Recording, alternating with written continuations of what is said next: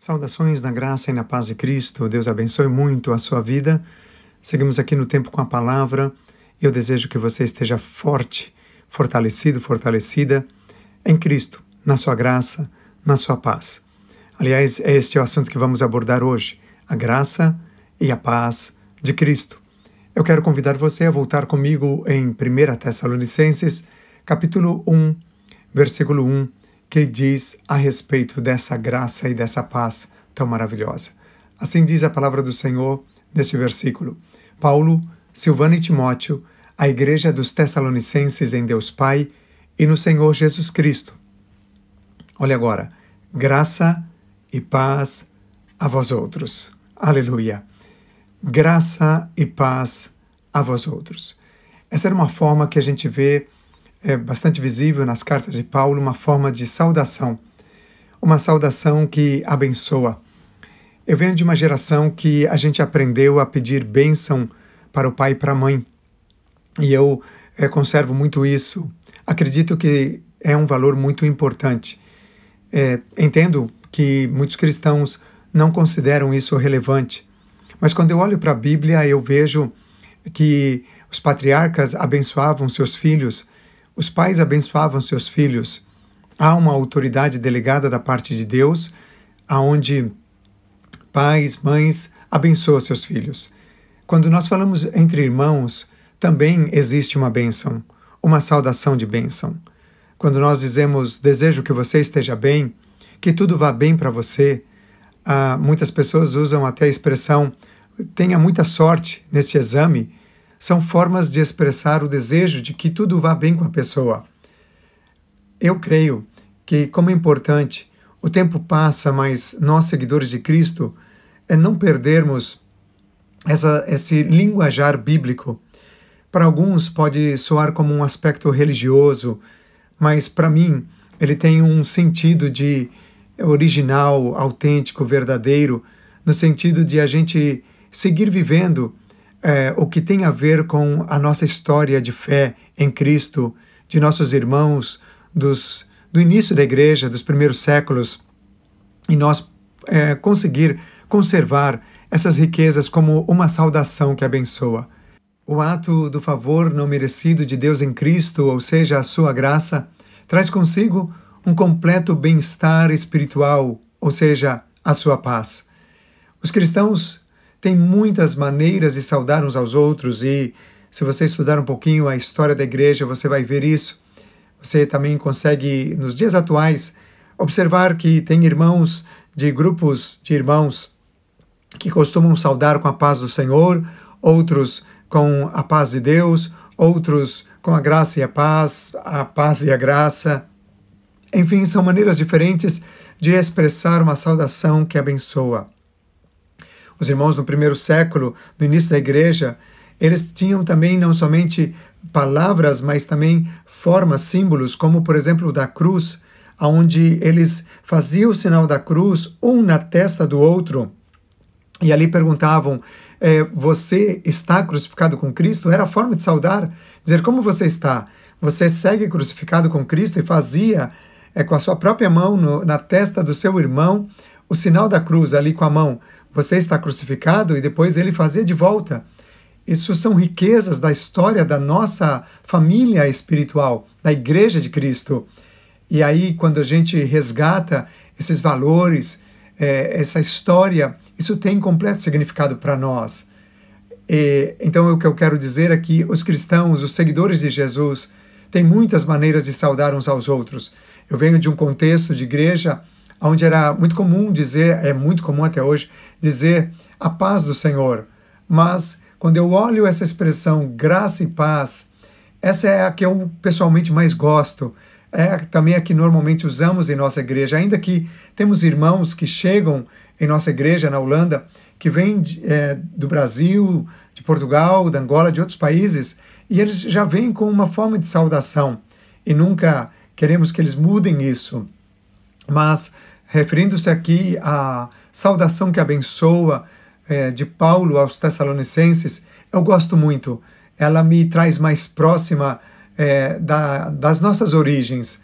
E, e com base na unidade do céu, ou seja, o Pai e o Filho, pelo poder do Espírito Santo, a igreja está unida como corpo de Cristo e o resultado será que a graça e a paz será uma realidade entre os irmãos. Seguindo exatamente o contexto do versículo 1 de 1 Tessalonicenses, capítulo 1, nós falamos sobre unidade, falamos sobre equipe, igreja, unidade. E hoje, graça e paz, ou saudação.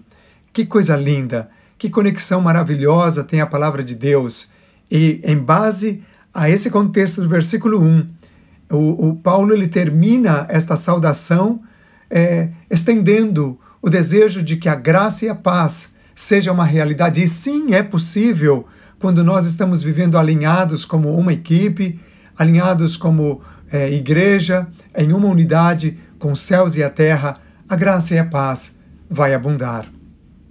Quero trazer uma rápida definição de ambas palavras. Graça, ela vem da palavra do grego que quer dizer aquilo que dá alegria, deleite, prazer, doçura. Até mesmo é usada a palavra charme ou amabilidade algo relacionado à boa vontade, a um favor. Até mesmo chegamos a usar a expressão um favor ou um privilégio ou uma generosidade que nós não merecemos. É isso, isso é graça. É da bondade que vem do coração de Deus, de um Deus cheio de misericórdia, onde ele exerce a sua santa influência sobre as almas, voltando-as para Cristo. Essa graça é uma condição espiritual de alguém que é governado pelo poder da graça divina. Isso é tão lindo. Quando pensamos na graça, não tem como não pensar na misericórdia. Inclusive, a graça está ligada à misericórdia.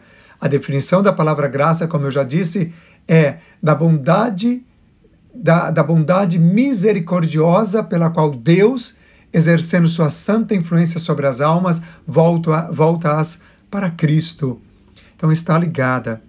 A graça é receber aquilo que nós não merecíamos, e a misericórdia é não receber aquilo que nós merecíamos. Entende bem?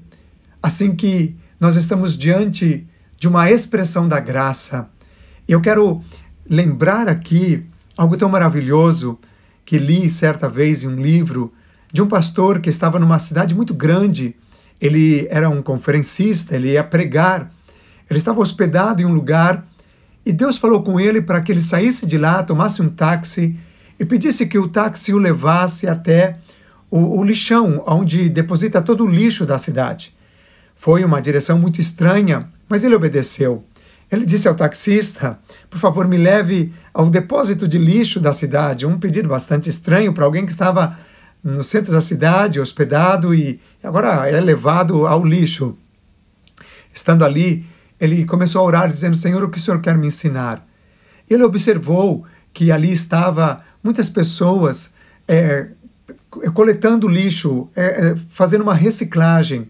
Eles tinham um saco muito grande, um saco de estopa velho e um gancho, onde com aquele gancho eles iam remexendo no lixo e levantavam um, um, um lixo, qualquer objeto, e de repente olhavam e jogava de volta, e outras vezes olhavam e colocava dentro daquele saco. E assim ele passou ali alguns minutos observando aquelas pessoas fazendo isso, e ele perguntou a Deus o que aquilo significava.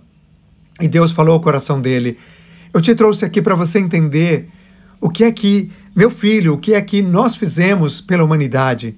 O mundo afundado em seus delitos e pecados, é, realmente no lixo do pecado, todos perdidos, como diz Romanos, todos pecaram, estão destituídos da glória de Deus, não há um justo sequer.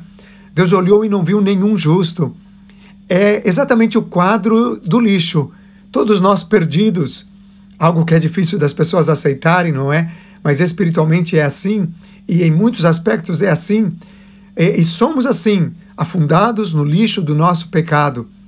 Mas Jesus Cristo, ele veio e, conforme aquelas pessoas que iam até aquele lixo, e com aquele gancho que elas pegavam o lixo e jogavam dentro do saco, dizendo: esse lixo tem como reciclar.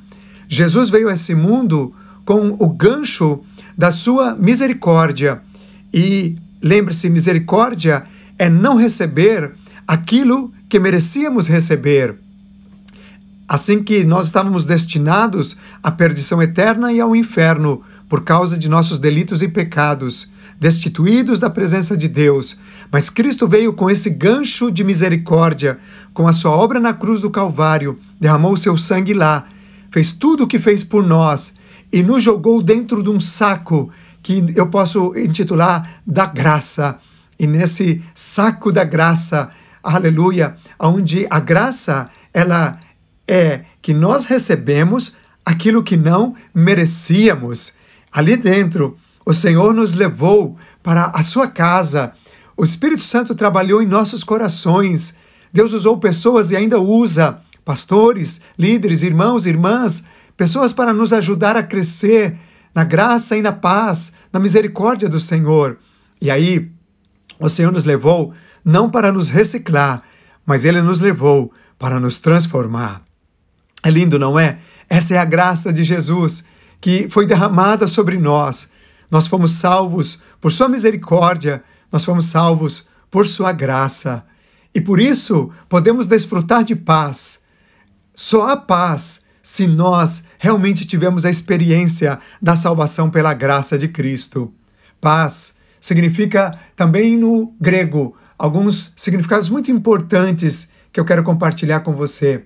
Paz é a ausência da devastação e destruição.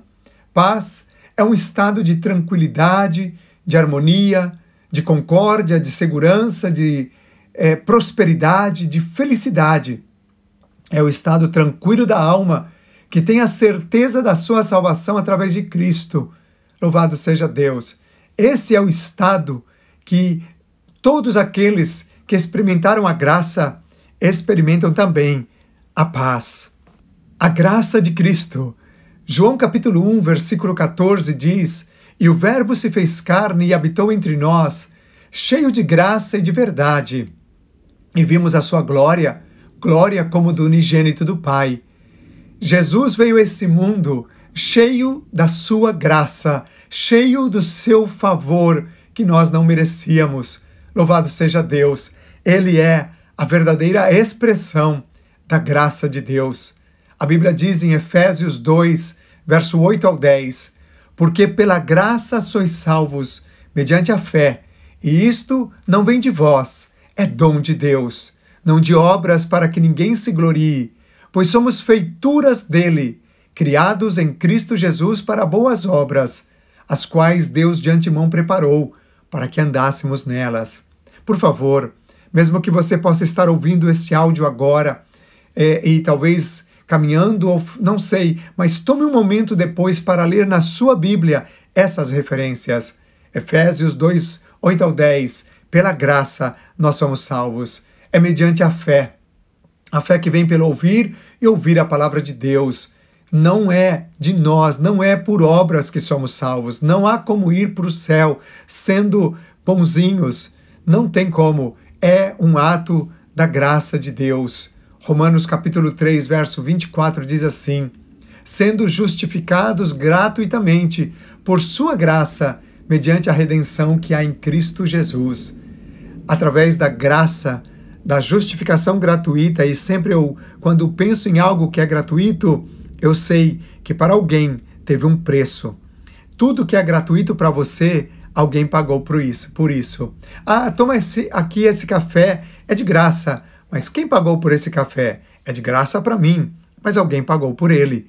Eu quero dizer que a graça de Deus, a justificação pela, mediante a graça, é algo que vem gratuito para nós, ou seja, nós não precisamos fazer nada a não ser crer pela fé e nos entregar e nos arrepender, como obra também do Espírito Santo em nós, para que sejamos justificados gratuitamente, porque alguém já pagou a redenção, alguém já pagou o preço, é Cristo. Paulo escreveu a Timóteo, capítulo 2, verso 1, segunda carta de Paulo a Timóteo: Tu, pois, filho meu, fortifica-te na graça que está em Cristo Jesus.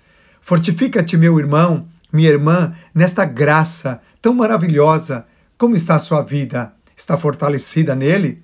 Na vida tem tantas situações difíceis, por isso nós precisamos sempre lembrar, e não há nada melhor que fazer isso através de uma saudação de quando a gente se encontra. Não estou colocando aqui nenhuma regra, nenhuma ordem, simplesmente dizendo aquilo que é tão bonito na palavra de Deus e é uma prática que eu tenho. Graça e paz seja com você, meu irmão. Graça e paz seja com você, minha irmã. E olha o que Paulo diz em 2 Coríntios 12, 9. Então ele me disse: A minha graça te basta, porque o poder se aperfeiçoa na fraqueza. De boa vontade, pois, mais me gloriarei nas fraquezas, para que sobre mim repouse o poder de Cristo. Paulo estava passando por muitas lutas. Você também pode estar passando. Mas a Bíblia diz que o Senhor falou para ele: Paulo, você está pedindo para se livrar de um espinho na tua carne, de uma luta que você tem. Mas eu quero dizer, a minha graça, o meu favor, ele é suficiente para você. Aleluia! O poder de Deus se aperfeiçoa em nossa fraqueza. Uma certa vez, uma pessoa me disse: Olha, eu tenho uma vida errada. Eu ando realmente, tenho consciência de que estou pecando, mas eu quero dizer que o poder de Deus se aperfeiçoa na minha fraqueza. Eu tive que corrigir amavelmente esta pessoa. Disse a ela: Desculpa, não confunda pecado a prática do pecado, principalmente consciente, com fraqueza. Paulo aqui não tinha pecado, Paulo aqui tinha uma fraqueza. Deus não se glorifica no pecado de ninguém. Deus se glorifica e o poder dele se aperfeiçoa na nossa fraqueza, mas não no nosso pecado. Nenhum pecado traz glória ao nome do Senhor. Assim que a graça de Deus ela é suficiente para nós. Assim que não confunda o que a Bíblia diz, porque senão poderíamos dizer ah, eu vivo em pecado, mas Deus é cheio de graça e ele então sempre ele me entende. Não, isso não é ensino bíblico. Se ele é, então aceita a vida de pecado que uma pessoa possa viver, teríamos então que também dizer que esse Deus ele não é justo. O Deus da graça, o Deus do amor, é o Deus da justiça, é o Deus que chama-nos ao arrependimento. Tá claro isso para nós? A graça de Cristo e essa graça, ela gera em nós essa paz. Como Jesus disse em João 14, verso 27, Deixo-vos a paz, a minha paz vos dou, não vou lá, dou como o mundo, perdão, como a dá o mundo. Não se turbe o vosso coração, nem se atemorize. Cristo nos deixa a sua paz nessa plataforma da graça, nessa manifestação da graça, ele nos dá a sua paz, não como o mundo, porque a paz do mundo, ela é passageira. Se você está em Cristo e está passando por tribulações, há muitas turbulências em sua vida, não se atemorize, diz o Senhor. Confia nele, porque a graça dele é abundante, mesmo nos dias mais difíceis da sua vida. Tenho tido muitas experiências com essa graça, com essa paz, de pessoas olharem para mim e dizer: você agora deveria estar a gritos, desesperado. Mas o que é essa paz que você tem? Eu digo: é a graça que se manifesta em mim. É o poder de Deus que se aperfeiçoa na minha fraqueza, nas minhas lágrimas, nas minhas limitações. E essa paz, como diz Paulo aos Filipenses, que excede todo entendimento, Filipenses 4:7, guarda o meu coração e guarda a minha mente em Cristo Jesus. No meio da turbulência, no meio das dores, no meio dos problemas da vida, minha mente está guardada em Cristo, meu coração está guardado nele, porque eu tenho dele essa graça e essa paz. É a minha oração. Que Deus te abençoe com essa palavra. E aqui eu posso concluir esses quatro pequenos estudos sobre a introdução ou sobre o primeiro versículo de 1 Tessalonicenses, capítulo 1, versículo 1. Que Deus te abençoe com a sua graça e com a sua paz. E até o nosso próximo tempo com a palavra.